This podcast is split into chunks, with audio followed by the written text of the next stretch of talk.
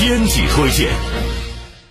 这两天呢，新疆的一名小伙子在户外直播的时候啊，被网友调侃背景太假，为此他专门拍摄了澄清视频。在视频中，站在河边往身后丢桶和鞋子，喝山泉水，叫来骑马的伙伴。其实主要就是我这个人跟背景不搭，背景很漂亮，老古人太粗犷。我为了证明不是假背景，我桶也丢了，鞋子也丢了。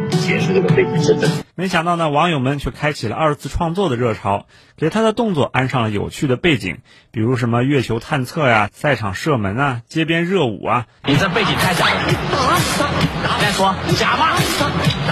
看到大家对于假背景有如此高的热情，这小伙子又另辟蹊径，带着大家切换各种不同背景，展示起了新疆的自然风光。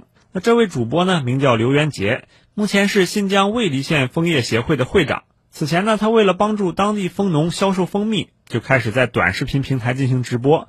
有了热度以后呢，小伙子反而很冷静，表示自己啊只是一个普通的三农带货主播，未来也只会更卖力的展示优秀的新疆农产品。如今呢，直播助农为农户们的产品找到了新的销售渠道，也给网友们提供了了解当地风土人情的窗口。刘元杰的走红啊，不仅有利于当地农产品推广销售，一定程度上还能够带火当地的旅游业。那这样的双赢做法也是许多县域经济发展的新道路。